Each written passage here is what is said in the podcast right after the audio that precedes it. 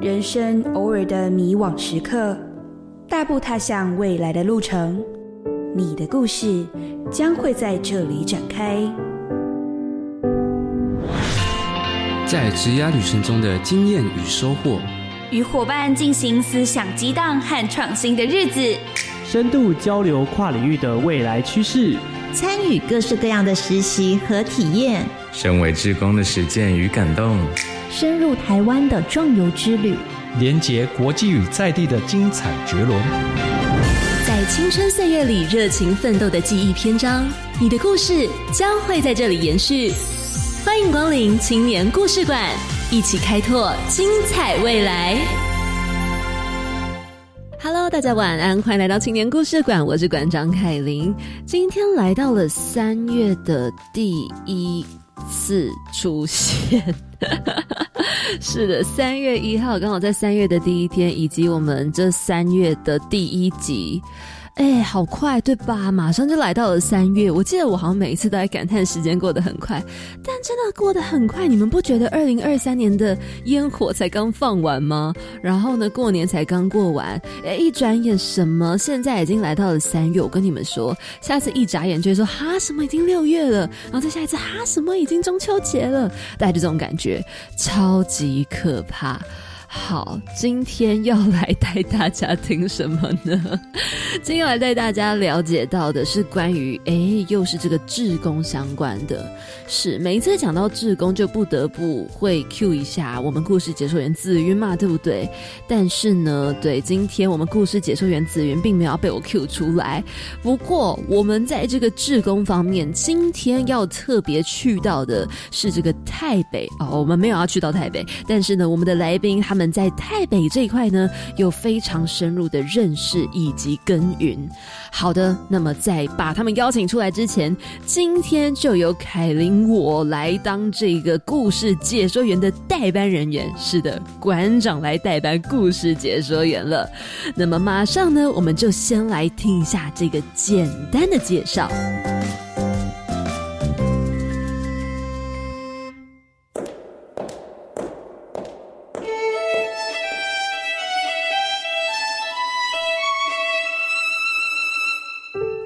部青年发展署为鼓励青年参与海外志工服务，结合非营利组织及大专校院，运用青年所学专长与知能，提供其他国家或地区有价值之服务。除了激发青年志工对国际社会的使命感、责任感，也增进与其他国家之间的相互了解和交流。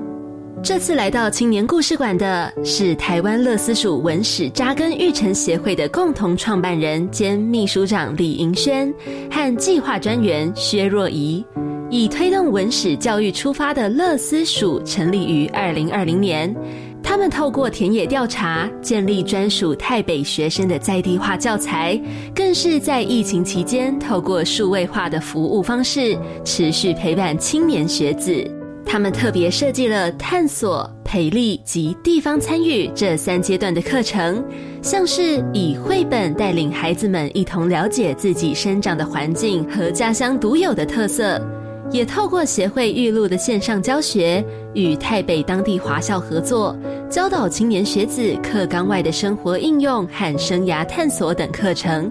更带领孩子们共同参与地方事务，让青年从小与家乡紧密连结，不再只是离乡背景往大城市拼搏，期许透过不同的阶段引导，慢慢看见台北孩子们的成长与对家乡的期待。就让我们一起透过本周的青年故事馆，来听听他们精彩的故事吧。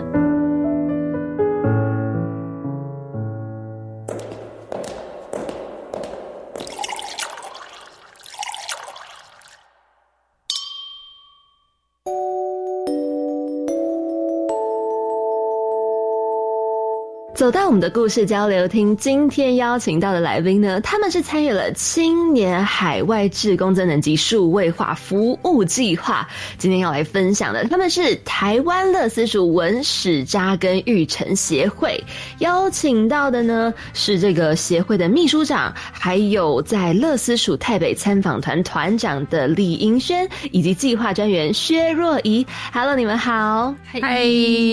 ，Hello，很开心认识你们。可以请你们跟大家简单自我介绍一下吗？好啊，我是银轩，大家好，我是乐思署的共同创办人跟秘书长，大家好，我是是你好，蚂蚁，自己讲出来好羞耻，我是蚂蚁，然后是算是协会的呃小编之类的身份哦，小编哦，对，因为前阵子我们出国的时候，因为我们另一个小编在台湾，然后他就直接请我代理小编。然后就直到现在，很像是特派员的角色。对，因为要发现动什么的素材都在我手机，所以后来就我就偷偷代管了 IG 之类的，算是创位小编了。对，哎，那为什么若仪会叫蚂蚁啊？因为之前我们一起出服务队的时候，就大家需要取一个小朋友很好记的名字。所以就想说，那就用蚂蚁这个动物，应该大家都知道，但真的也蛮好用，因为到不同国家，所有人大概都知道蚂蚁是什么东西，就比起蟑螂之类的，不要叫蟑螂啦。哦原来是这样子，蚂蚁其实还蛮好记，而且跟你名字也很像，对，刚好最后一个字是一样的。哦，OK OK，好，那哎，想要请教一下两位，之前你们念的科系是有相关到跟这个志工类型有关吗？还是说参与的社团？呃，这边我可以来分享一下，就其实呃，林轩之前是正大政治系，现在在念民族学研究所。那若仪就是蚂蚁，他之前是念正大的传播学院新闻系嘛，对不对？我没有毕业的时候是拿新闻系，毕业的时候是新闻系，所以其实我们的科系可以说跟泰国其实没有所谓的正相关性，但是我们那时候都是在国际志工社一起，就是参与这个社团。那是我们大二的，对，是在我们大二的时候，那时候我们需要一个新的就是服务的据点，所以我们两个就因缘机会之下，就是一起合作，然后开始就是新的一个叫做台北服务队的这样子一个队，然后就到了泰国去了，是这样开始。哦，是，所以你们在这个算是国际志工社，是大二时候加入还是大一就加入啊？大一，大一，大一。上就加入了，对。我们之前一起去过中国的广西跟台湾的南投万大，对对对对，哎，所以这是一个校外的一个营队吗？社团？呃，社团是校内的社团，但是我们就是会筹办很多的国内外的服务队。然后一起就是组织学生，然后到台湾或者是国外的其他的据点去做服务工作。嗯嗯嗯。所以从那个时候，应该说从参与社团会去参与这个社团，就是因为那个时候你们对于关于志工这一类的很有兴趣喽。嗯，我觉得哎，要不要蚂蚁分享一下你这边的想法？哎，我真的理由颇肤浅呢，我只是想要一直出国，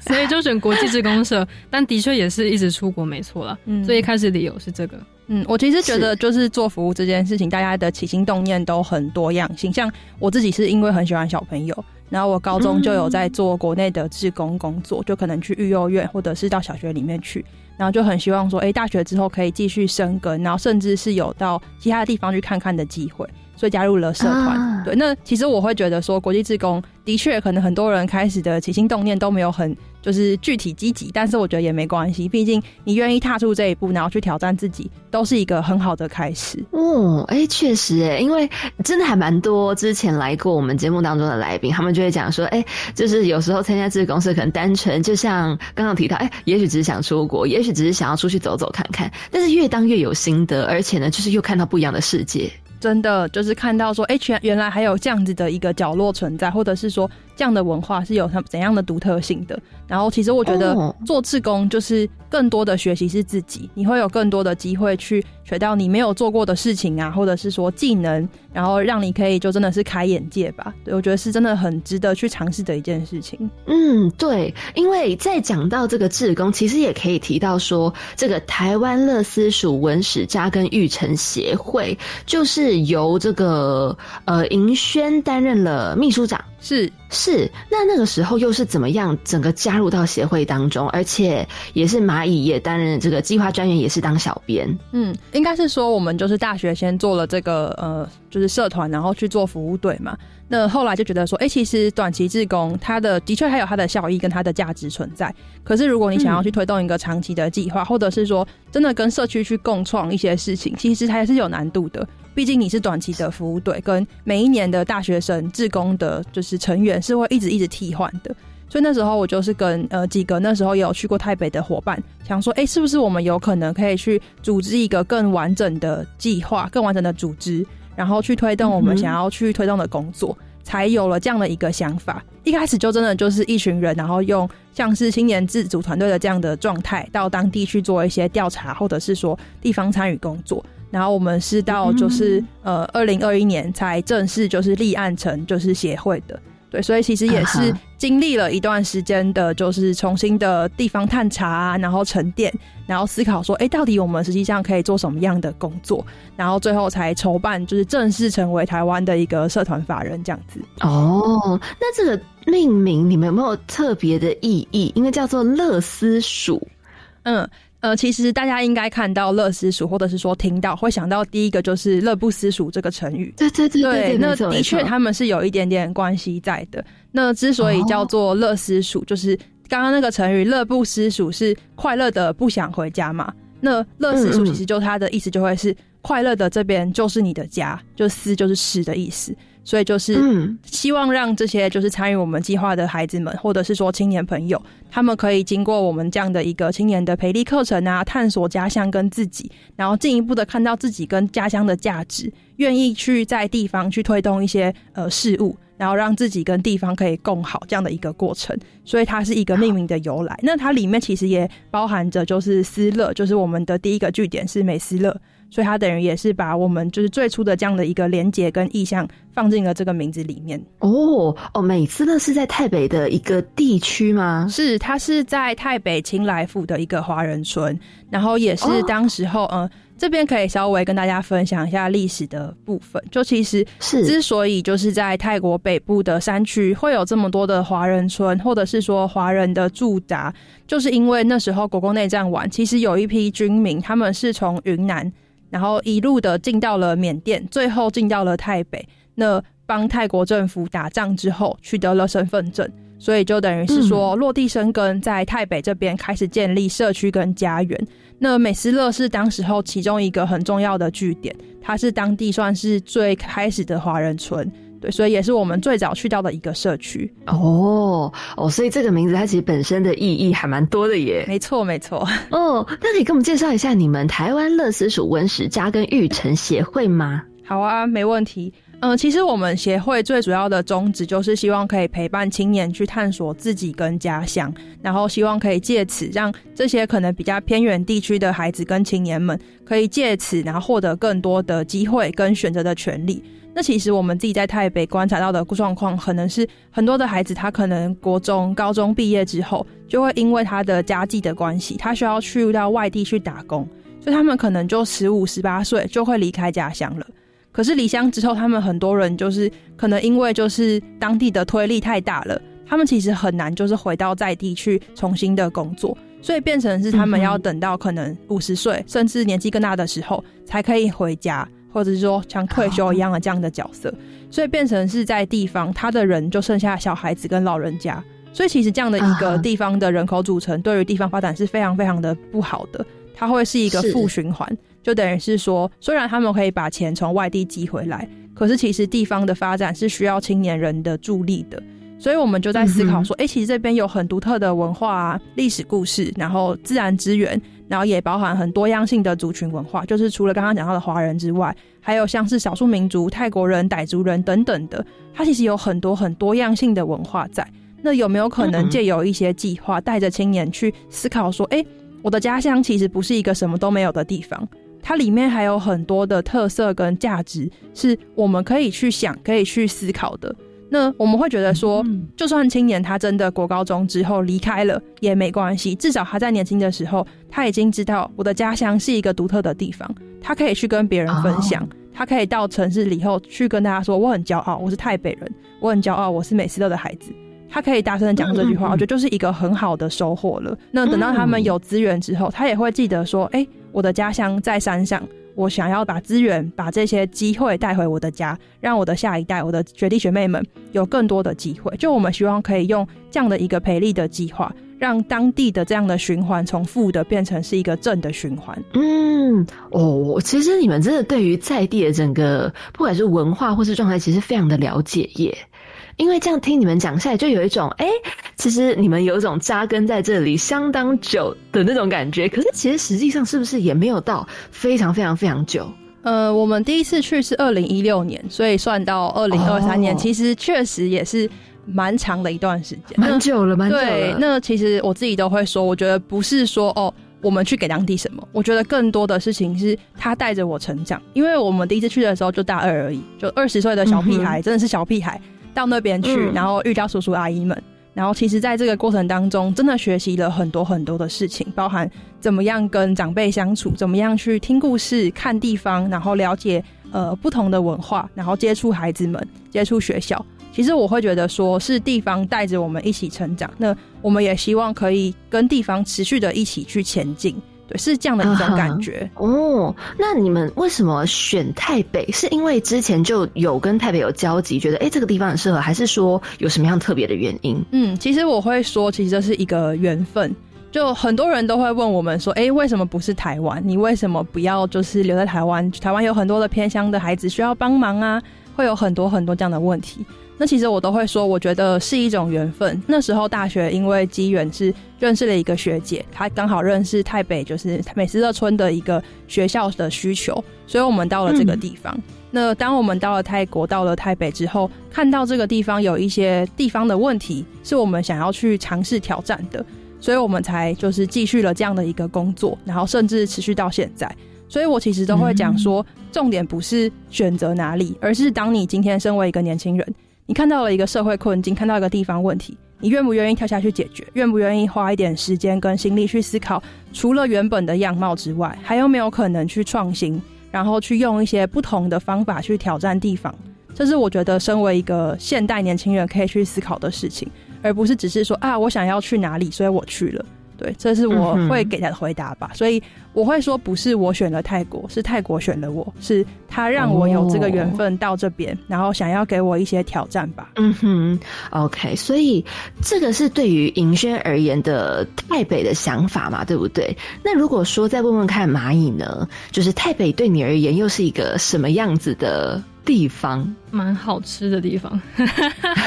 好吃哦，对，它东西超好吃的。但真的，它是有什么食物啊？哦，它很赞哦，就是它有非常多云南传统的料理。跟如果因为我是桃园人，然后桃园有一个地方叫忠贞市场，它那边就有很多是从当年从缅甸那边迁回来的，算是那一批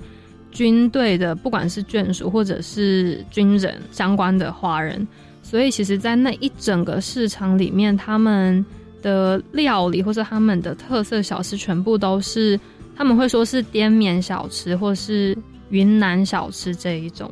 所以还蛮长。其实我觉得桃园应该多多少少都去吃过几次，因为它那面的每一间餐厅都颇好吃。对，所以我对台北的记忆是从一些就是食物开始的，呃，就是至少很好吃这一点让你真的印象很深刻。对啊，我觉得还还蛮，因为它就跟一般泰国料理不一样，在平地的泰国料理就是非常。非常色香味俱全，但是在太北山上美斯乐那边的料理会比较接近华人口味一点点哦，哎，蛮有意思的。OK，好，那如果说再讲到刚刚有讲到很多不一样的计划、不一样的培力，那我们再讲到这个青年署的这个计划——青年海外职工增能及数位化服务计划，你们当初是怎么样知道这个计划的？呃，这个也是尹轩这边来分享好了。就是其实因为我自己另外一个身份是教育部的亲子委员，所以其实也是因为这个工作的关系，才有幸就是知道教育部现在有一个新的这样的一个补助计划。那其实我觉得教育部是就是有去根据那时候就是社世界的脉动去调整计划啦，因为那时候就是因为疫情的关系，很多人都没有办法出国到国外去做服务队，所以就在思考说，哎，我们要怎么样去把服务数位化，用数位科技的方法，然后去让这样的一个国际服务可以持续的去运转，所以他们也才去设计了这样的一个新的就是呃数位化的服务计划。对，然后也让我们因为这个计划有办法真的去把我们现在的这个所谓的培力课程，去建构出一个最初版的一个模型。然后也让它可以持续的去运作，对，所以其实我们自己也很感谢，就是这个计划的真的是资金的益助啦，让我们可以就是往前走了很大一步。嗯，有计划的帮助真的是很重要，因为资金这一块永远是大家非常需要协助的部分。对，现实的 是真的。那如果说就在讲到这个数位化服务计划，因为你们是针对台北国中生进行这样的一个呃计划，那你们那时候有没有特别怎么样子的课？课程设计跟安排，嗯，那其实因为刚刚也讲到说，我们的协会的主轴是想要带着青年去认识自己跟家乡嘛，所以其实我们很强调的是所谓的在地化的教材。我们希望我们的课程是从地方的文化出发，从当地的角度出发去进行设计的。所以我们自己的课程内容呢，就是最。第一阶段里面有所谓的文化跟历史课，那大家就会问说：“哎，你是台湾人呢？你怎么可以去教泰国人泰国历史呢？”就很怪嘛。所以其实我们自己的就是设计是一部分，是我们最开始有请教很多当地可能像是老兵啊，或者是在台湾这边的一些文史专家，然后跟我们的课程的设计者，他其实就是乔生，我们是跟在台湾的台北侨生去合作，然后去进行所谓的文化课还有历史课的设计。希望可以这样这样的方法去真的去建立出一个在地化的教材，也算是另类跟地方的一种合作模型吧。对，那呃，我们的课程除了文化历史之外，也会有一些是技能课程，好比像是理财啊、媒体试读、生涯规划这样的一个课程，然后也会包含像是国际意识、地方意识这样的一些内容，希望可以带着孩子们去思考，除了他们现在原本要学的所谓的国英数泰文。呃，理化之外，有没有什么其他的跟自己的自身更接近的内容，让他们可以去有一些？新的多样化的教材、多样化的教学的可能性。天啊，其实超丰富的耶！就是类型真的是包含全方位的。刚刚讲到，就是除了嗯文化历史啊，还有包含到理财啊、媒体试读，甚至还有艺术这样子。生生涯规划，生涯规划，对，生涯规划，对对对。我就是真的，哎，生涯规划其实很重要。就是不管是在哪个地方，台湾也有好多课，就是都是会讲到生涯规划这件事。是是是，然后也会包含像是地方的意识跟国际意识。的这一块，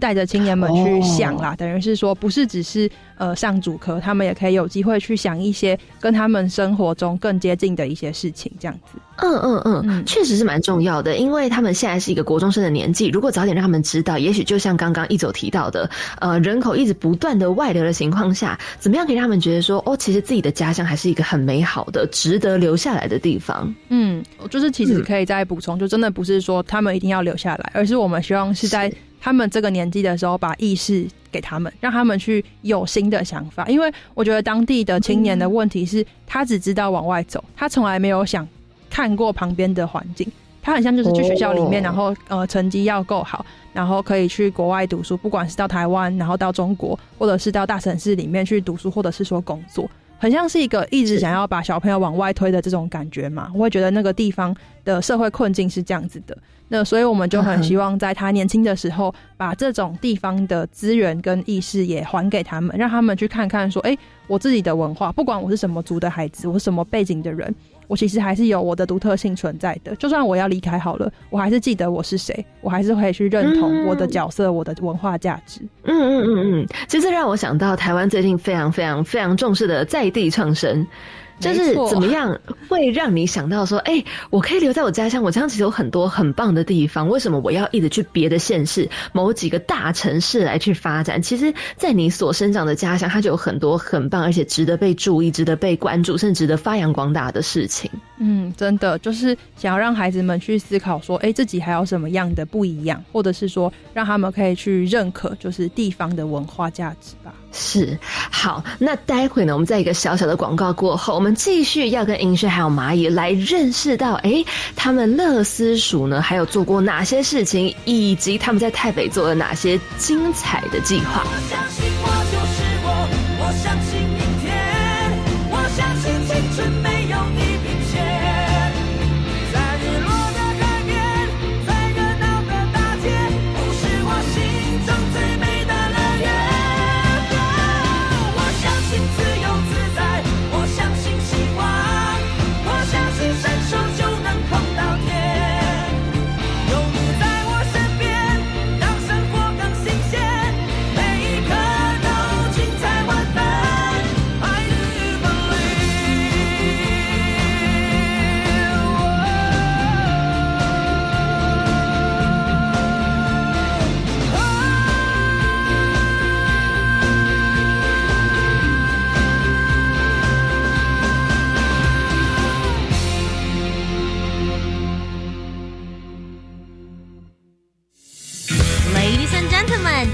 村的村民们，我是村长涂杰，This is Jenny。 And this is how. Coco 地球村跟着我们听世界。 Knock knock. Say hi to the world. 在节目当中，我们会邀请到在台湾生活的外国人， They will be asked to share with us their stories and culture shock they have experienced living in Taiwan. 每周日下午一点零五分到两点钟，在教育广播电台。 We'll see you on the air. 我是中低收入户学生，又住校外，这样可以申请多少租金补贴呢？教育部补助大专校院弱势学生校外住宿租金补贴，补贴金额依租赁所在县市区域，每月补助两千四到三千六百元。那什么时候可以申请啊？依照学校锁定期程申请，补贴期间上学期是八月到隔年一月，下学期则是二月到七月。以上广告由教育部提供。全民节水到点来，轻松节水三步骤。第一步，优先采用省水标章器材，养成良好的用水习惯，使用省水器材轻松省水。第二步，定期检查用水设备，确认用水设备不滴水，资源不浪费。第三步，水资源再利用，动手做回收，减少自来水用量。节约用水不分你我，让行动不只是口号。以上广告由经济部水利署提供。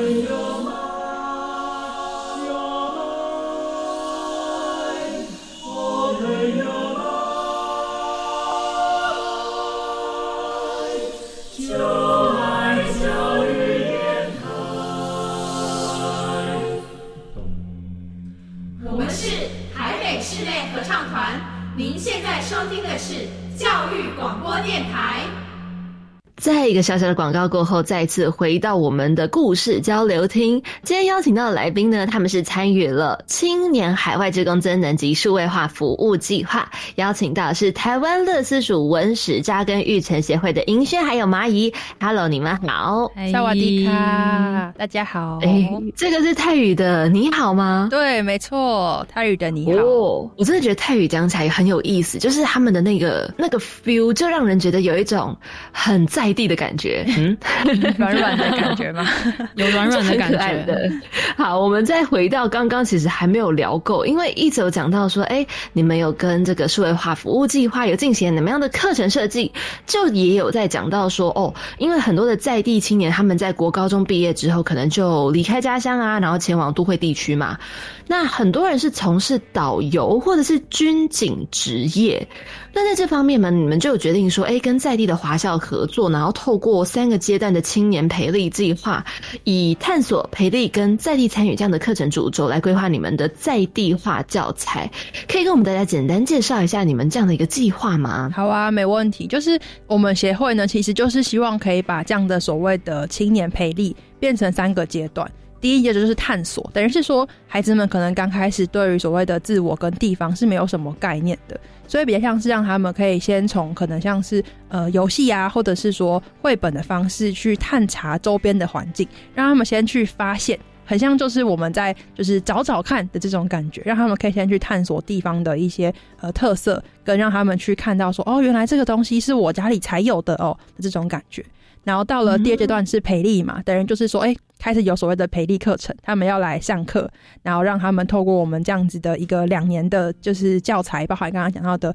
文化啊、历史啊，然后还有所谓的像是一些理财，然后地方意识、呃媒体试读这样的一些课程，让他们可以去拥有更多对于地方的呃文化历史的了解，以及对于自己相关的一些自身能力的培力的培养。对，所以这是第二阶段。然后到了第三阶段的部分呢，我们就是希望可以用在地参与的方法，然后带着青年朋友，让他们有办法真正的去参加地方的事务。那这边的参与其实不是说哦，他们要去写一个计划，然后去申请什么补助，没有这么的大。其实就是他们可以去参加地方的工作，包含他们可能可以去到地方去做，好比说打扫环境，或者是说跟着地方去办理一些相关的在地的活动，可能节庆活动等等的，或者是运动会等等的，这都是一个很好的地方参与的开始。对，所以我们希望可以透过这个三阶段的培力计划，从探索到培力，最后到地方参与这样的一个过程，让青年朋友可以先从诶了解地方的特色去观察。然后进一步养成一些能力，到最后他们可以真正的变成地方的推手，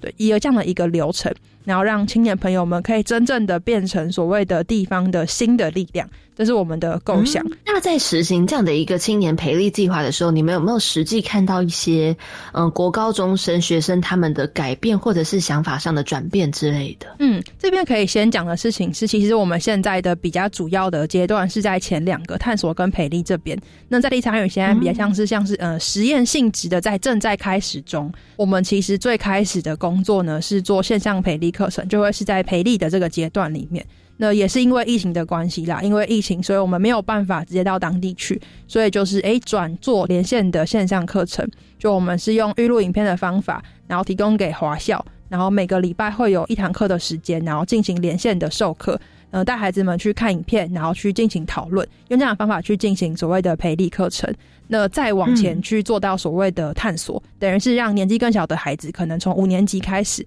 他们可以先去用我们的新的绘本教材，然后慢慢的去看地方的特色，然后让他们去思考一些独特性。到了后期，就现在我们所谓的在试验，就是所谓的在地参与嘛。我们有找一些培力课里面，他们可能比较有想法，然后状态比较好的孩子，带他们先去做地方的参与跟观察。所以我们就会有所谓的辅导时间，我们会用一对一的方式，每个礼拜让他们去选择兴趣的主题。好比说，可能有个孩子他是对宗教有兴趣的。让他去去观察，说，哎，我的家乡附近可能有不同的宗教的机构，可能是有清真寺啊，然后有礼拜堂，然后也可能会有庙宇等等这样的一个方法，让他们去看，然后请他们去问，就是家里的人跟问社区的人说，哎，这些东西的不同性是什么？再让他们来跟我们去做分享。等于我们现在是在实验第三阶段的部分。那一跟二算是我们相对之下慢慢在比较稍微完整一点的一个阶段啦。那其实他们的分享，我觉得是很特别，像是培力这一段好了，我们有很多的线上培力课程嘛。那小朋友就会跟我们分享说，其实他们以前就是没有机会上到这些内容的东西，他们以前也不知道说，哎，为什么我今天要学中文？就其实现在的孩子们，他们很多人的母语已经都是泰文了，他们小朋友们之间聊天是用泰文，已经不是用中文或者说云南话。他们是用泰文在聊天，所以他们就会说：“哦，培力课程之后，我才知道原来为什么就是我的这边的就是环境会有这么多的华文。那为什么会有华文学校？为什么我要说中文？跟知道说啊，原来当时候的历史是什么？他们是为什么要移民到这个地方来的？他们就会有这样的一个构想跟反思。”对，所以我觉得是是一个蛮好的一个方法，带他们去看为什么，然后去思考为什么这样子。呃，人在那个小的年纪开始去思考，其实是一件非常重要的事情。就像你们刚刚提到，在种种因素之下，因为在地的一些状况，其实有时候呢，进行这样的一个思考，能够对于当地有一些不一样的发展，或者是一些蛮好的影响。是那刚刚其实你们也有提到说，哎，有个蛮有趣的绘本教材。这个绘本教材是你们会去找什么样子的绘本呢？那绘本其实是我们这边自己去开发设计的一个在地化教材，等于是说，我们自己包含我们的线上培力课程，然后到现在在做的这个绘本，都是希望可以从在地的角度、地方的文化历史、文化多样性出发，然后去设计，让当地的学生跟孩子们可以去呃感同身受，或者是说可以有所共鸣的一些教材。所以，像我们这个绘本是去年年中开始去进行规划跟设计的。那我们一样是跟在台湾的乔生去做合作，然后第一本的绘本叫做《爸爸的破书包》，就是他是从就是他的自己的亲身的生命经历，他爸爸在做包子，就是破书包当地的一种包子叫破书包的这样的一个故事开始，带孩子们去看地方的饮食特色，然后看到特色的宗教文化等等。对，所以等于是说，我们可以把这样的饮食跟呃相关的文化内容结合在绘本里面。带孩子们先从故事开始，让他们去看故事，然后看图片，然后去思考说啊，原来这个东西是一个独特的文化。像我们这一次就是有把绘本带去当地给孩子们看嘛，那他们就会说啊，原来这个东西是就是独特的包子，它是怎么做的？这个破书包是怎么做的？他们可能就会有共鸣。然后或者是里面讲到就是像是白的煮鸡蛋，是就是很像我们讲酒酿的那种东西，对他们就会说啊，对这个我吃过，我们家也会做。等于是说，这样的一个绘本，它的最大的贡献是，它可以激起孩子们愿意去分享跟讨论的动机。它可以有机会去讲，对我家也有，对我吃过，对我看过，它哪边的不一样，或者是说，不是啊，这个我们家是做这样子的，不一样，为什么不一样？或者是说，哦，这个我看过，谁谁谁家里有，可是我们家是阿卡，所以我们家没有。他可以透过这样的方法去看到文化的多样性跟差异性，然后进而去学习怎么样去尊重彼此的多元文化，然后也去珍视自己文化的价值。这是我觉得绘本一个很好的功能，让他们可以去除了从故事去进行观看跟观察之外。也可以再有更多延伸讨论的可能性，是，而且是由你们自己来去设计，特别针对在地的那个整个状况，然后来去绘制而成的。是，就是我们的绘本的相关内容，就是跟乔生一起合作的嘛，所以等于是说，他也把他自己的家乡的文化也放进去，等于是说，他不是一个台湾人去讲当地的这样的一个过程，而是台北当地的侨生他自己去设计，然后跟我们合作。然后共同去调整，然后完成的一个作品，这样子。嗯，这样其实，在读小朋友在看的时候，真的会差很多哎。不然就一直觉得说，哎，好像什么外面的事情啊，怎么样，好像就有一种呃呃事不关己那种感觉。但是由于这些的完全是他们在地的故事跟文化背景，就会觉得哦，感同身受。嗯，这也是我们想要达到的一个目标，让他们可以有一本真正是属于地方故事的一个教材，也让他们可以有更多思考的可能性。是。哎，那就在讲到这样子的一个你们前往去台北当志工这件事情，其实你们也是真的确实有去过，包含到亲身去拜访了华校啊，或者是说，哎，可能有参与一些呃跨国的线上课程等等的。你们在去年的时候就有去了，对不对？嗯，我们是十二月的时候出队，嗯，然后不久前才回来吗？呃，一月的时候，年前回来。那个时候你们有没有一些蛮印象深刻的事情？我自己印象比较深刻的是，因为我隔了很多年才又回去嘛，所以会感觉到，当然大家都一起变老了五岁，这个是一定的。然后当地的景观差蛮多的，至少在我们主要是住在美斯乐这个地方。那边的房子拉皮的拉皮，整修的整修，然后也有一些我很确定应该是五年前我没有看过的旅馆，也都像是竹笋一样冒出来，就会感觉到这五年这个地方，它某种程度上它其实是有在发展起来，然后就是观光也变得越来越好。虽然它本来就是观光的大城，但另外一方面也会意识到说，就是在那边。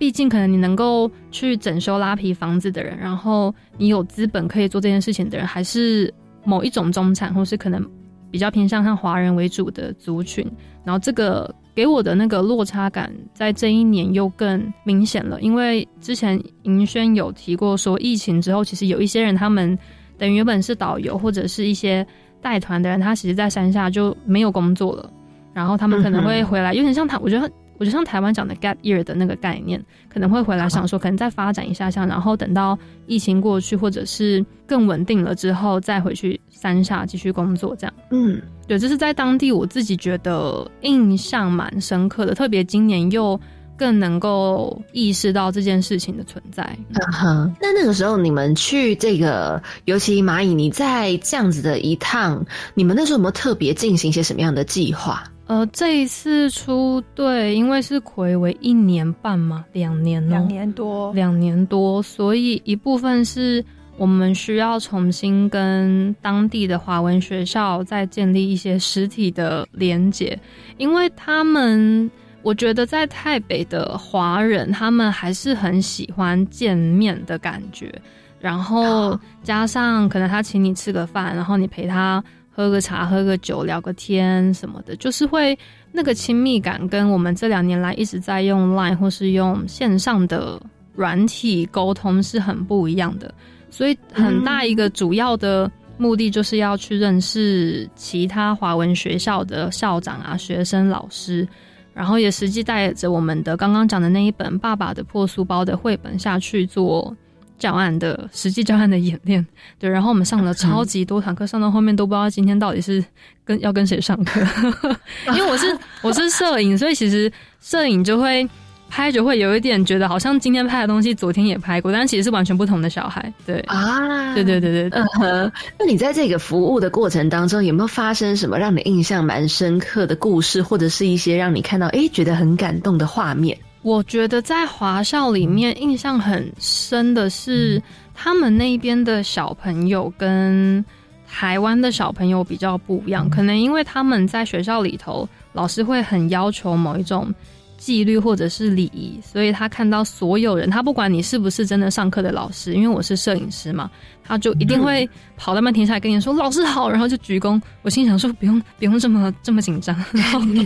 但是因为很多学校的小朋友或者他们校风可能就是这个样子，所以我觉得这个小观察还蛮有趣的。然后另外一个印象深刻的是。就是我觉得实际到当地之后，才会更意识到我们的教案或是我们的绘本的内容到底能够贴近他们的生活多少，或者他们能够理解多少，因为。有几间学校，他们也许学生的程度本来就比较好，所以他其实，在我们老师们在带绘本课程的时候，他能够吸收可能五十趴到六十趴，他能够念出课文，老师问问题，前排的能够有反应，我觉得就已经很好了。但有几间学校是从第一排到第五排都没有反应，因为他真的听不懂，然后他会觉得这个绘本太多字太难。所以老师在上面讲的时候，他会偷偷问我说：“现在在哪里？”或是我说：“那现在我们翻到第二十一页。”那我就跟他说：“你看一下那个第二十一页。”他说：“所以是在讲什么呀？” 我就会发现哦，原来就是我们认为的可能平易近人的绘本或是故事内容，其实对于。有些学校的孩子来说还是太困难了，嗯，就是这一次我自己也觉得，因为跑了比较多间学校，所以才能够看到这个差异。是，其实很多有时候是没有办法想象，就哎这边完全 OK，那边可能又完全不行了。对对对，哦，哎，那这样的话，其实就算嗯，有时候有可能程度上差异，可是其实你们也在在地待了蛮多年的，那当地的很多状况其实也是渐渐的，可能哎，有些是有改善啊，有一些可能有不一样的变化。你们曾经有没有获得什么样子的回馈？不论是来自小朋友啊，或者是来自一些在地人啊，甚至是他们在地的可能老师啊、校长啊等等的。嗯，其实我几乎是每一年，就除了疫情之外，我几乎是每一年都会到台北那边去的。那其实我觉得跟地方的连接建立是一个，真的是说一点一点在建立的过程，然后也包含刚刚蚂蚁讲到的，就是其实各个华人村还是会有一点点的不一样。那我会觉得是说，其实做协会或者是说做像这样的教育计划，它就是永远你都在挑战，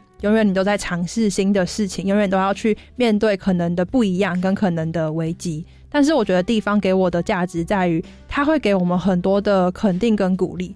他们像现在有一个阿姨，她是就是很像我的台北的妈妈这样子，就是等于是说我叫她妈妈，然后到泰国去就会住在他们家，然后跟他们一起生活。她就会拿着我们的书跟大家说：“你看他们好棒哦，他们做了一本就是我们这边的故事的绘本呢。他们那个乐思鼠啊，在教小朋友哎，就他会帮我到处去讲说我有多好，然后我做了多少事情。就我觉得那个感动是，他会让你觉得你真的被当地人认同的。然后像我在当地有很多很多的绰号，有人会叫我四妹，有人会叫我台湾小娃。有人会就是叫我妹妹什么的，嗯嗯嗯，就是等于是说他们是真正的去，就是等于是说什么把我们当成他们自己的女儿或者是说妹妹一样的看待，然后慢慢的去想要去理解我们在做什么事情，然后跟我们一起去分享。因为其实最一开始的时候，我会有一个阶段会觉得说，我要怎么样把我想要做这些理想跟理念给当地人，我要怎么样他们去了解。你跟他们讲说哦，我要做青年的培育教育计划啊，我们要去建立多元教育跟就是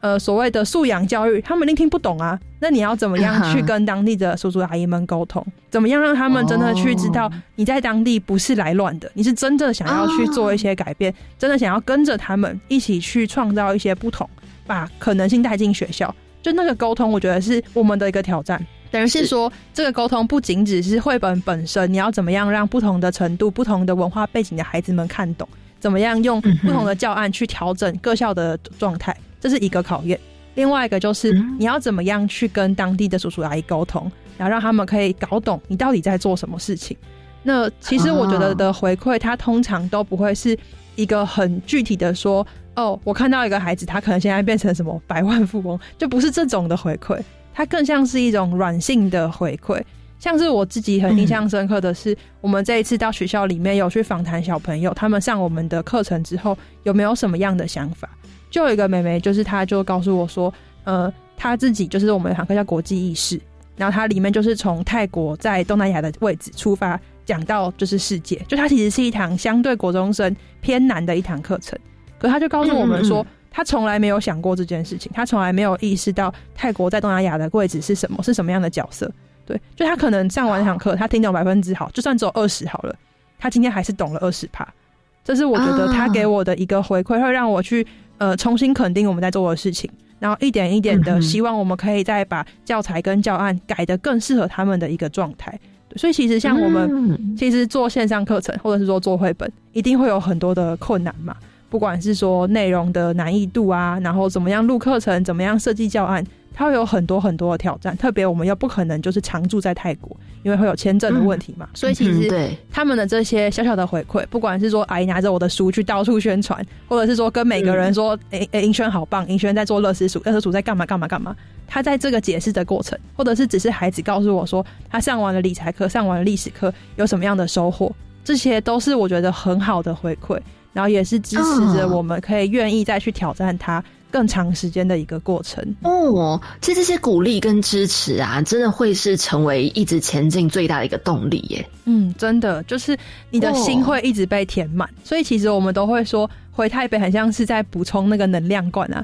就那个尖叫罐是去台北把它重新填满，回台湾用完，然后再去把它填满的那种感觉。嗯，那你们未来有没有一些更进一步的规划？嗯，其实协会现在呢，就是主要是。我们现在的主要合作的呃内容就是我们在做绘本嘛，以及我们的线上培力课程。那培力课程现在是跟当地的一个学校已经密切合作一年多的时间了。那到了新学期，就他们泰国是四月，就是新学期是四月开始，会有三个学校，等于我们的学生人数会从一百变成将近两百个学生，就等于对我们自己也是一个新的挑战啦。我们要怎么样去安排人力、安排志工，是一个挑战。然后再来就是我们的绘本，希望可以把这本第一本绘本真的带进更多的学校里面去。那我们预期是希望可以至少让可能至少三十或者甚至到四十个华校可以去拿到这样的一个教材。对，当然同时间我们也要开发新的绘本教材，跟我们的培力课程也会持续的去录制新的课程内容。对，因为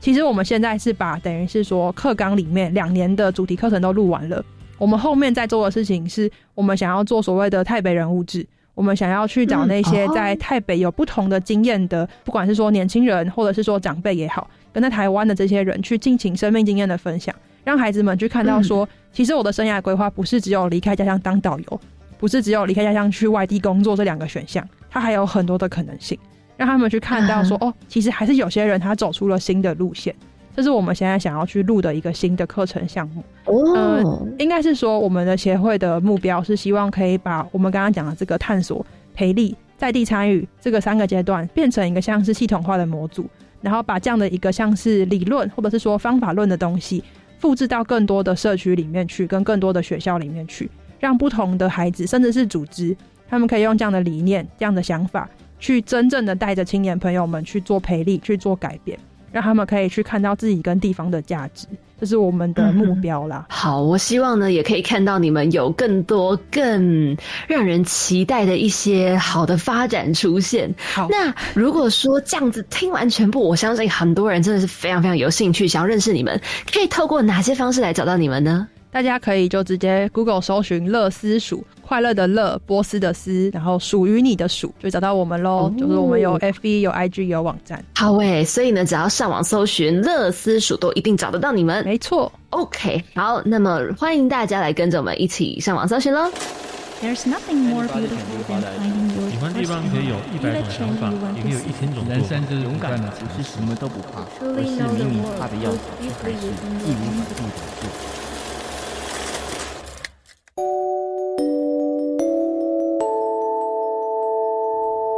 走到我们故事馆的刘生强，上次呢来到我们青年故事馆的是方宇，他留下了这么一句话：明天早餐想吃什么？这句话很有意思，真的就是在问你明天早餐到底想吃什么。不过对我来说，其实有时候我也会去想说，哎，很多时候我们可能把事情想的太复杂了。它有时候很简单，就是一个你明天想做什么，或者是明天有哪些事还没做，就类似像这样子很短期、近期的目标，让你去好好的检视。有时候我们看太远、想太远，反而会觉得说，哎，有一些事情它变得太复杂了。那想要问到银雪好蚂蚁，听完这句话有什么样的想法吗？嗯，因为尹轩不吃早餐，所以 我自己会觉得，因为一天的开始，一天的第一餐都可以叫早餐嘛。应该应该说，我想要用什么食物开启我的这一天。然后我自己习惯是吃一些地瓜跟水煮蛋，偏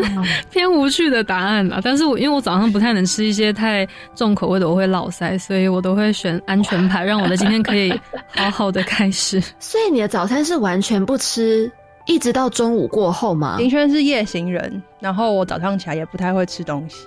哇，OK，好，哎，那蛮有意思的。结果这个明天早上想是什么？遇到了一个不吃早餐的人。对，没错。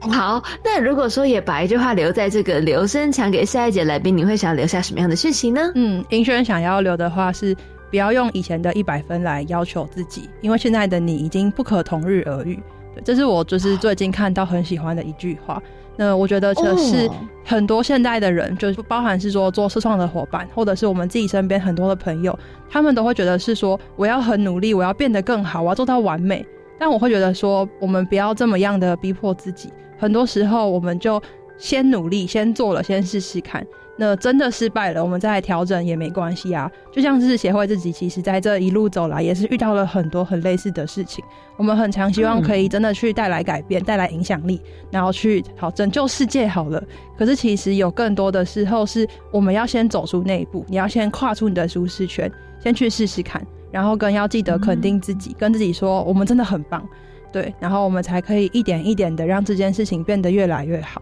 所以不要急着要给自己所谓的一百分，不要一直说哦，我就是要到最好，我要到完美。就是我们已经一点一点的累积了很多很好的自己跟很好的价值的。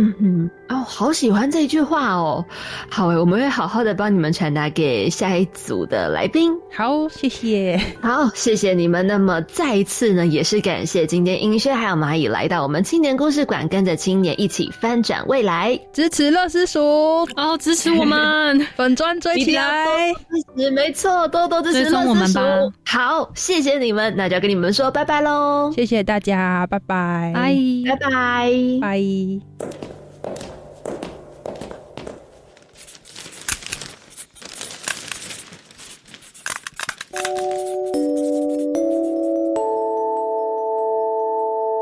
走到了我们的公布蓝，子云呐，Hello，我来了。嘿，今天我们的资讯超级多，所以赶快来跟大家说一下。没错，来分享吧。好，首先第一个呢，就是跟今天乐思署他们非常有关联的，一百一十二年补助办理青年海外志工服务队的暑期计划，推动青年从事海外长期志工计划第二阶段已经开跑了。他们的申请类别有分成三种：赴海外服务、数位化服务，还有赴海外和数位化整合服务这三类。所以。鼓励十八到三十五岁的青年呢来去参与，想要了解详情都可以到青年海外和平工作团的网站来去查询哦。没错，下一个要来跟大家分享的就是一百一十二年要非全球行动计划的征件已经开始啦！欢迎青年呢一起组队提案，连接国际组织，实践在地行动方案哦。报名的日期呢就到三月九号，剩下八天，赶快一起揪团来报名吧！详细的计划呢可以参考 iU 的官网哦。还有一个啊，就是大家很。熟悉的青年壮游点寻找感动地图实践计划的真件，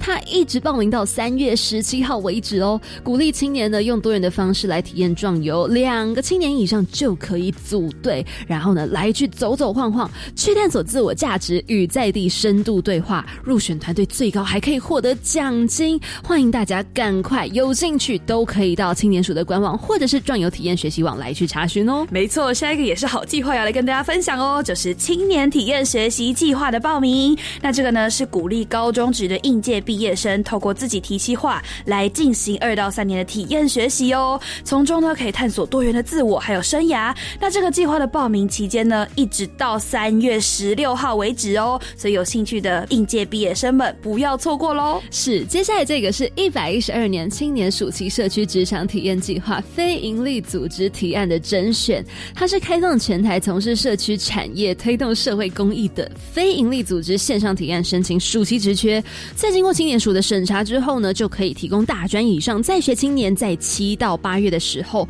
到非营利组织来体验职场一点五个月哦。没错，下一个呢，最后一个要来跟大家分享一个线上活动。这个活动呢是青年志工团队决选暨颁奖活动哦。亲智行动 Go Go Go，这个呢是在三月四号以及五号，哎，快到喽，在我们的志工脸书粉丝专业进行直播。欢迎呢，对志愿服务有兴趣的青年朋友一起来共享盛举喽！哇，在三月中真的有很多计划活动全部都会截止，所以大家赶快快把握机会。那一样不要忘记了，每周三晚上七点零五分，务必要准时锁定我们青年故事馆喽！我是凯琳，我是子云，我们下周见，拜拜。